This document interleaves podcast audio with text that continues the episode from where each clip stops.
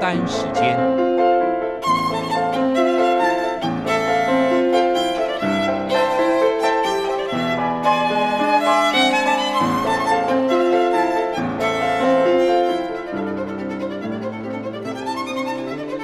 由天安门学生运动领袖王丹主讲。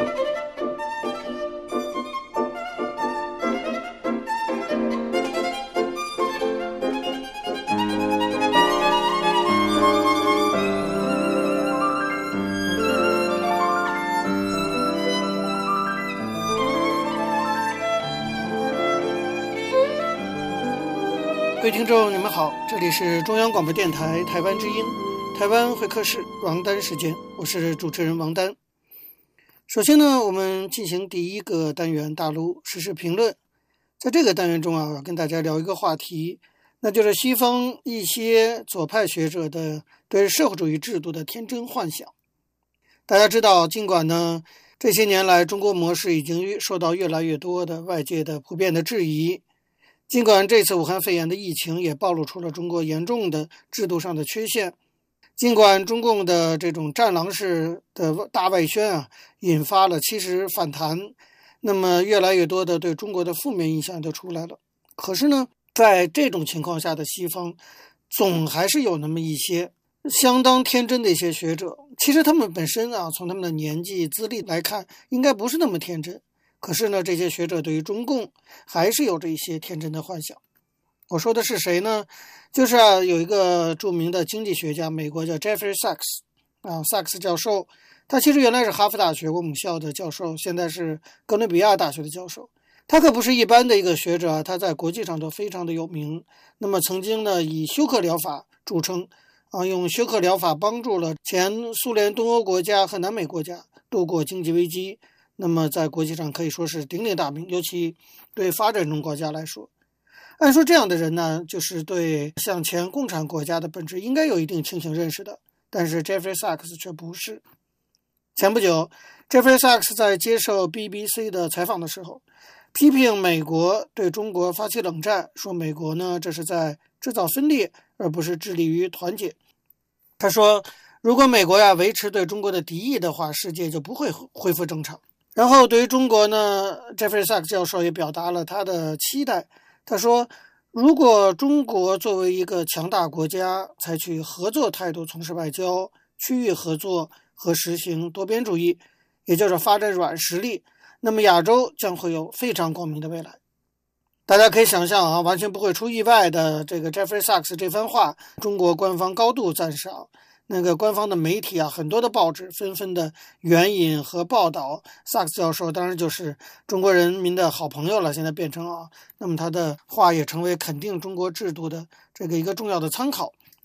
其实我觉得，我相信 Jeffrey Sachs 教授也不是特意的哈，要为中共去唱赞歌、拍马屁，他也没必要做的这样。可是他的评论却是明显的存在着太多的可商榷之处，比如说。他批评美国制造分裂，现在的美国当然有很多可以批评的地方，可是他却完全闭口不提中共的新的战狼式外交是如何制造分裂的。那么在中美关系上现在出现如此大的撕裂，我觉得至少我个人看法，中国的战略外交的责任更大，但 Jeffrey 教授却根本就闭口不谈。再比如，这个萨克斯教授指责美国呀对中国有敌意。在这个时候，他表现的好像完全不知道中共的宣传机构对美国是有多么强烈的敌意。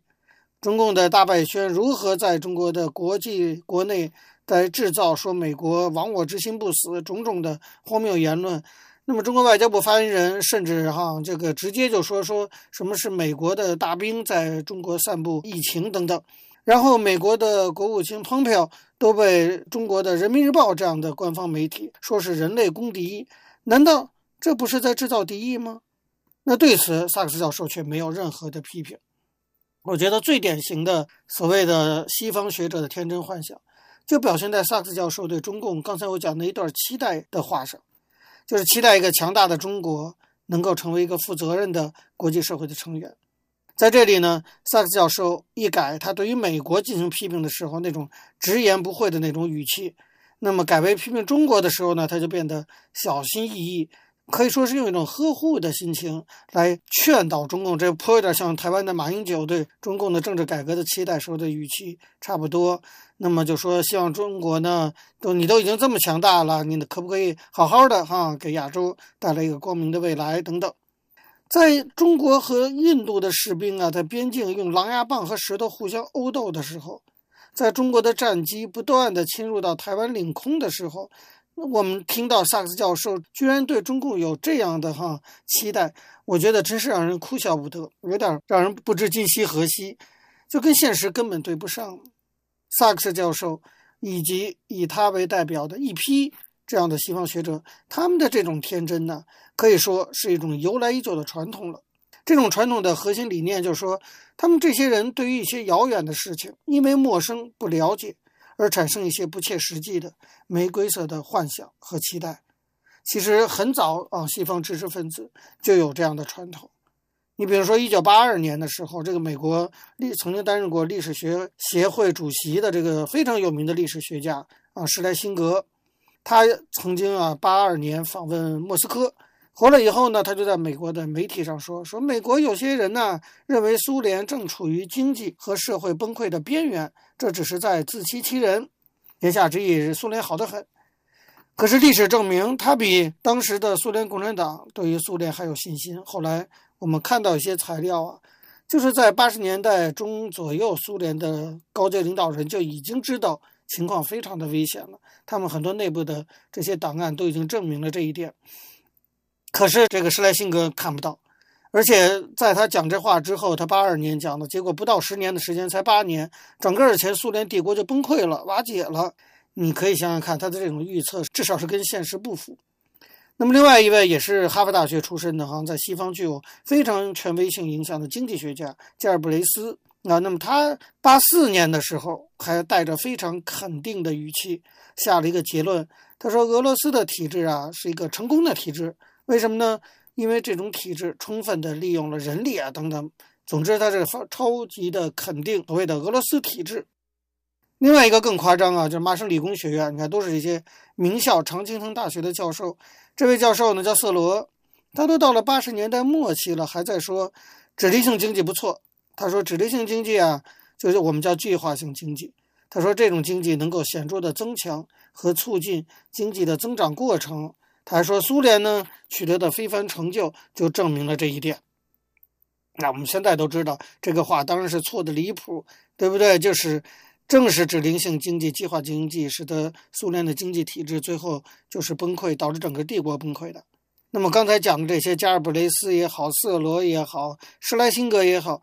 这几位都是大名鼎鼎的严肃的学者。他们当然不是不学无术的人，他们也不是电视上那些信口开河的名嘴。可是我们今天回顾他们当年的评论，我们真是只能为他们感到遗憾。但是这样的遗憾一再的发生啊，它在西方真的就形成了一种传统。那形成了一种传统这件事，才是值得我们深思的地方。我觉得呢，西方一些知识分子，他们对于自己所处的社会和制度充满了批判精神，这是个优秀的传统，但是是件好事。但是对于他们眼前的邪恶的这种批判，使得他们看不到另一种对比性制度的更加邪恶，因为如果他们要看到的话，那就不好对这个比较好的制度进行批判了，所以他们就开始对那另外一种制度充满不切实际的幻想。那么这样好事其实就变成坏事了。今天有一些西方的学者对于中国的看法，我觉得大抵就是如此。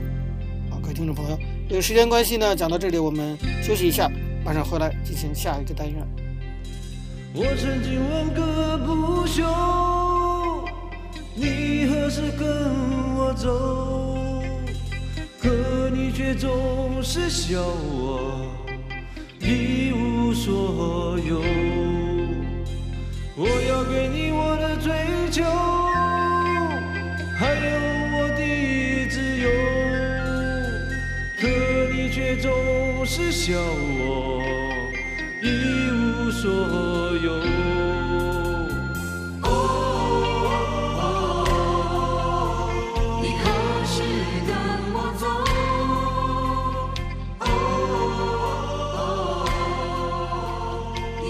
观众，你们好，这里是中央广播电台台湾之音，台湾会客室王丹时间，我是主持人王丹。我们接下来进行的是历史回顾专栏，在这个专栏中呢，我们要根据一些当事人的口述历史，回顾一下中国改革开放走过的历程。我们根据的是欧阳松等主编的《改革开放口述史》一书。延续上周内容，我们继续介绍全国社保基金的建立以及呢初期发展的状况。上次说到全国社保基金理事会开始运作，运作大概一年以后啊，理事会的负责人啊，那么就是原来的财政部长刘仲藜，找到了中央编制办公室主任，说原来的编制不够用了，原因有两个。第一呢，现在理事长是一正三副，每个人加一个秘书、一个司机。五十个编制就被占据十二个了。第二呢，理事会马上要成立股权部，专门负责股权投资。中央编办主任表示理解，说已经知道这些变化，经过协商，给社保基金的编制增加到了八十个。其实刘仲藜啊一直不想搞很多编制，他觉得人多了，如果没有更多的事做，就会无事生非。编制少，他们的许多工作尽量利用市场的力量。他们聘请了两位从机关刚刚退休的初级干部，负责晚间值班，每人每月补一千多块钱。这两个干部经验丰富，也很乐意干这件事，所以对社保基金会来说，既省钱又省编制，皆大欢喜。社保基金也没有设立专门的研究部门，比如政策研究部。他们觉得政策研究部这类机构占编制不说，花钱也挺多。如果有研究课题，一般都委托给社会上的研究所。花点钱就可以，不需要养那么多人。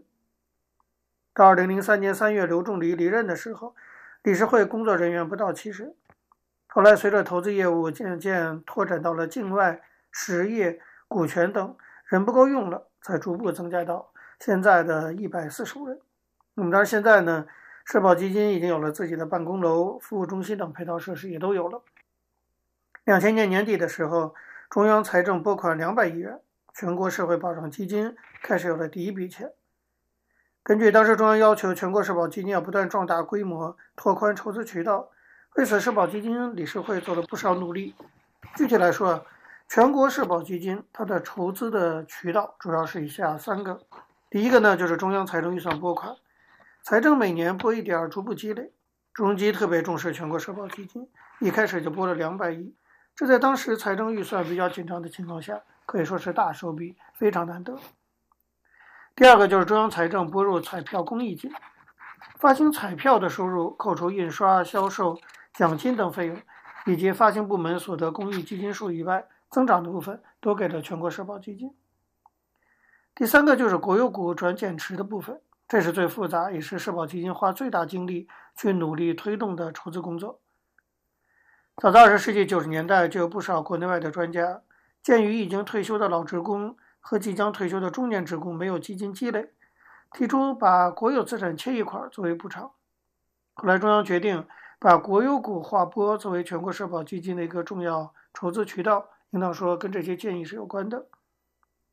最初呢，国有股的划拨是这样运作的，就是说国有企业或者国有控股企业上市以后，按筹资额的百分之十交给社保基金，比如某一国有企业国有股。发行了五亿股，筹资两百亿，那就交二十亿给全国社保基金。不过这个规定啊有不完善的地方，比如说国有部分上交百分之十以后，股权就有了变化，这影响到公司的治理结构，甚至可能导致丧失国有控股权。再比如说股东有意见，发行股票是为了让企业更好的发展，但筹资结果不是用于扩大再生产，而是拿给社保基金了，那么投资者对企业的前景信心就会打折扣。还有就是，中央国企的国有股减持交给社保基金，那么地方的国企要不要也照此办理？当时没有明确的政策规定，因为有这些问题啊，那么在境外上市的国有企业股划拨正常进行，境内的国有上市企业就暂时停止了。怎么办呢？这中央已经决定的事情，也不能就这么搁下去啊。所以境外上市企业数量，而且毕竟很少，所以到了二零零二年底啊。刘仲藜向中基汇报说，社保基金的事儿基本上都定了，只有国有股划拨的问题需要进一步解决。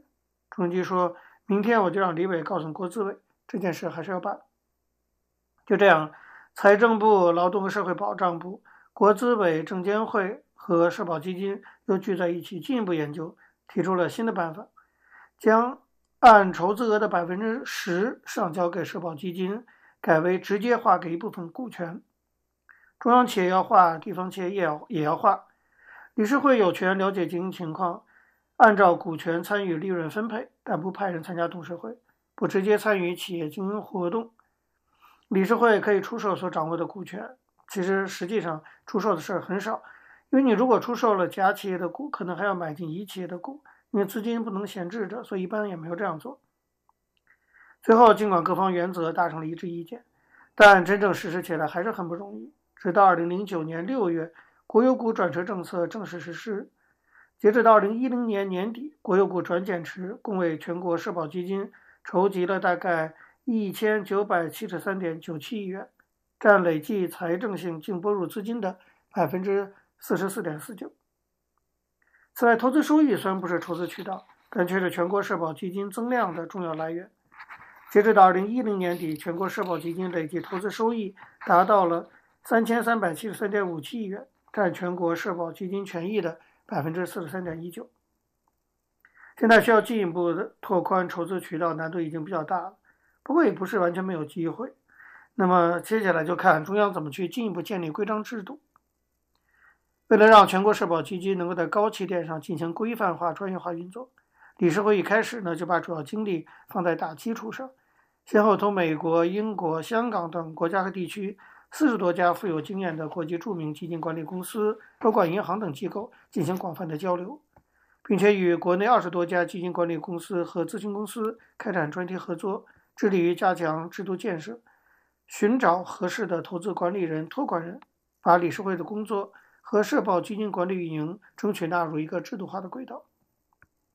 俗话说，没有规矩不能成方圆。全国社保基金这么大的资金规模，没有一个严格而完善的制度，当然是不可能。制度建设至关重要，它关系到基金的安全和保值增值。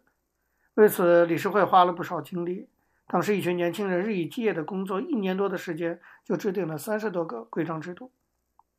制度规定非常严格，比如理事会下设投资委员会，刘忠礼是主任，在讨论投资问题时，他有否决权，可以不同意某个投资项目或金额，但就算他也没有直接指定投资项目的决定权。这个跟党组的决策方式就是不一样的。到二零零一年十二月十三号，经国务院批准，财政部、劳动和社会保障部。颁布了《全国社会保障基金投资管理暂行办法》。按照这个办法的规定呢，理事会直接运作的全国社保基金的投资范围仅限于银行存款，在一级市场购买国债，其他投资需要委托投资管理人管理和运作，并委托托管人管理资金。国际上许多基金管理公司听说中国成立社保基金的消息，都派人来找生意，希望他们把钱交给这些公司经营。其中有一个刘仲藜见过，过去是美国驻中国大使馆的官员，中文讲的，他认为简直比北京人还标准。刘仲藜给他解释说，现在还不允许基金的海外投资，暂时不能委托国际投资公司经营。如果有一天机会成熟，政策允许基金的海外投资的话，刘仲藜说我会想着你的。后来在卸任理事长之前，他还邀请这位美国官员到加拿大温哥华发表演讲，介绍中国的全国社保基金。当然，在国内找刘仲藜的单位也很多。刘仲藜总是说，按照制度规定，选拔基金投资管理人、委托人是由专家评审，专家说了算，我们说了不算。理事会一共聘请了十五位专家，都是在金融界有一定名气的。每次评审都把十五位专家请来，由他们来决定。这样呢，整个社保基金逐渐的在加强投资管理方面做了进一步的制度保障。好，那么以上呢，介绍的就是关于中国全国社保基金的建立和初期发展状况。能让大家有个基本的了解。好，由于时间关系，讲到这里，我们休息一下，马上回来进行下一个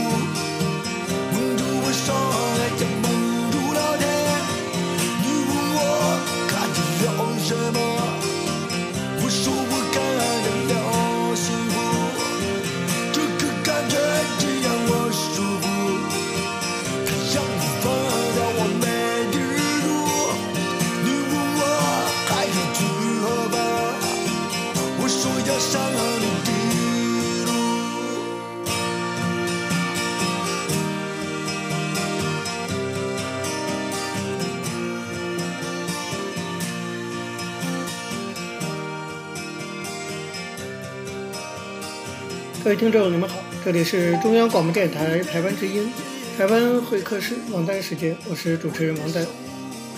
在今天的台湾经验专栏中，我们要继续向大家介绍，在台湾民主化过程中的一项非常重要的民主实践，那就是公投、公民投票。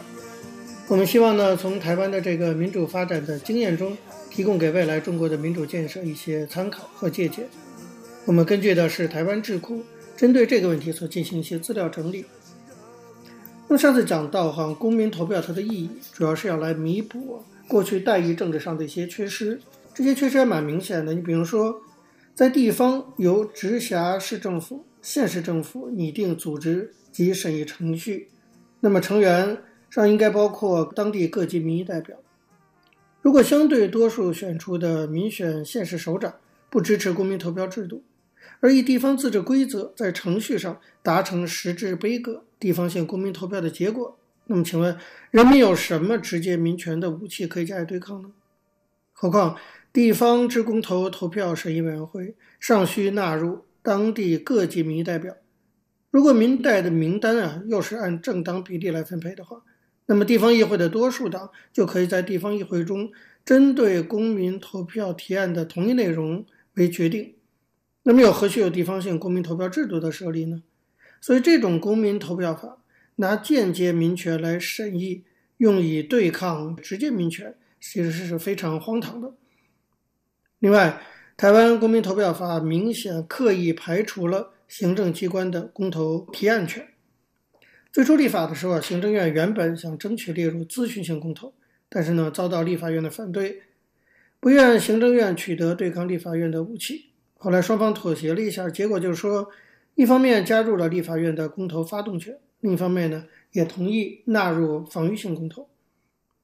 虽然行政机关本来就拥有比较大的政策行政空间，但一旦与立法院发生了冲突，行政机关的决策就会遭到立法院的杯葛。那么，公民投票法并不赞同行政机关径自发动公投、诉诸民意公断来化解僵局。反过来说，如果公民投票法容许立法院发动政策公投，则当该法又同时禁止行政机关有发动权，那么立法院发动权的安排就显得多此一举了。因为立法院如果与行政院产生一个对峙僵局的话，那么就表明说立法院多数跟行政院不同主张，立法院多数既有立法院的职权为后盾，要求行政部门就范，便已经足够牵制行政部门的行动了，所以没有发动公投诉求人民仲裁的必要。因为立法院多数怎么可能将自己已经可以掌握的议案再交由公民投票来重新确定这种事呢？所以啊，如果不赋予受制于立法院多数而无法推动重大政策的行政部门或国会少数以发动权，那么公投作为一种政策争议处理机制的意义和作用就没有了。在现行规定的情形下，经立法院多数而决议发动的公投，已经不再寻求多数的决定了，而当时在追求全民的共识。目的是在强化立法院多数，甚至连同行政部门一体支持的重大政策的正当性。那么，当人民和社会团体因为适用公民投票法而意识到鸟笼公投法与保障人民直接民权的精神相去太远的时候，那么对于鸟笼公投法的批判便必然会成为一波一波公投立法运动的核心议题。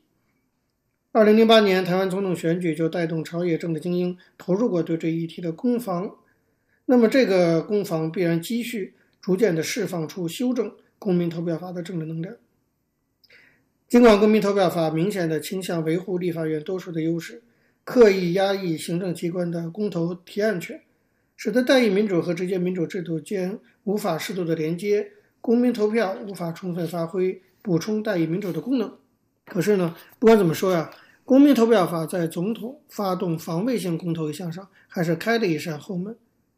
总统发动防卫性公投需经行政院会议之决议，但不需要得到立法院的同意。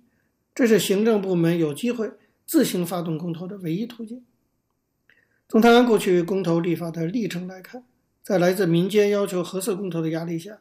民进党本期待透过总统交付公投制度来主动化解重大政策争议，进而又有了世界卫生组织和国会减半公投的构想。那么，尝试用来主导台湾政治议程，防卫性公投的出现，就是在总统就一般政策交付公投的管道都遭到鸟笼公投法围堵以后唯一的一个可能的突破点。二零零三年十一月二十七号，台湾的立法院三读通过了公民投票法，落实了中华民国宪法所保障的人民可以经由公投程序来创制、复决全国性和地方性公共政策议题的权利。十二月七号，陈水扁正式宣布，将于隔年三月二十号第十一任总统大选当日，依据《公民投票法》第十七条的规定，也就是说，当国家遭受外力威胁，致国家主权有改变之余，总统得依行政院会之决议，就攸关国家安全事项交付公民投票。根据这一条决定，同时举办首次的全国性公民投票，并将之前使用但非常混乱的防卫性公投。与防御性公投名称统一改为防卫性公投。陈水扁发动公投的举动引起了国际社会的关切。当时美国总统是乔治·布什，他在十二月九号在白宫会见来访的中华人民共和国国务院总理温家宝的时候，就公开表示反对任何旨在片面改变台湾现状的决定。他说，台湾领导人的言论或行动显示他有可能有意要片面决定去改变现状。这是我们反对的。美国国务院的副发言人艾瑞里在二零零三年年终记者会上也明确表示，反对任何影响现状的片面措施，包括这一次的公投。日本的外务省则透过交流协会台北事务所所长内田胜久递交了日本不支持台湾公投制宪的书信。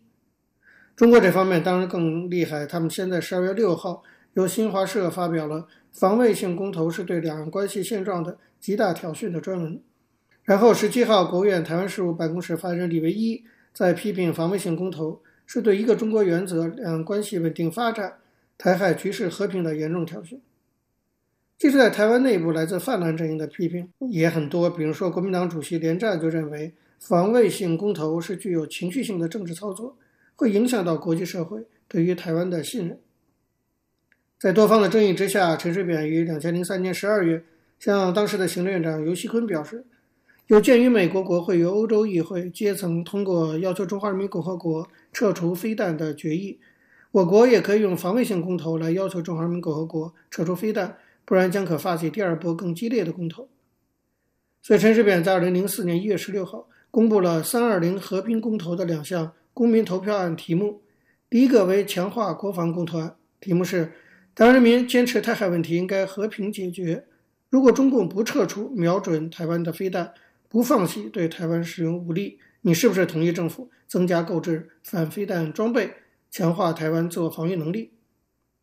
第二个题目为对等谈判公投案，题目是你是不是同意政府与中共展开协商谈判，推动建立两岸和平稳定的互动架构，谋求两岸的共识与人民的福祉？在公投理由书中则明确指出，中华人民共和国对台湾的安全威胁出自于中共片面否定我国主权。企图迫使我国接受所谓“一个中国、一国两制”，近年来并持续对台湾增加飞弹部署，一再扬言不放弃武力犯台，且在国际社会严重挤压我国生存空间，以符合《公民投票法》第十七条第一项所规定，国家遭受外力威胁，致国家主权有改变之余的要件，这样两项公投就将被提出来正式履行了。各位听众。由于节目时间的关系，今天的台湾会客室王丹时间到这边结束了。非常感谢您的收听。如果各位听众对我们的节目有任何的指教，可以写信到台湾台北市北安路五十五号王丹收，或者发电邮件信箱到八九六四 @rti dot org dot tw 给我。我是王丹，下次同一时间再见。没有烟抽的日子，没有烟抽的日子，我总不在。身旁，而我的心里一直以你为我的唯一的唯一的一份希望。天黑了，路无法延续到黎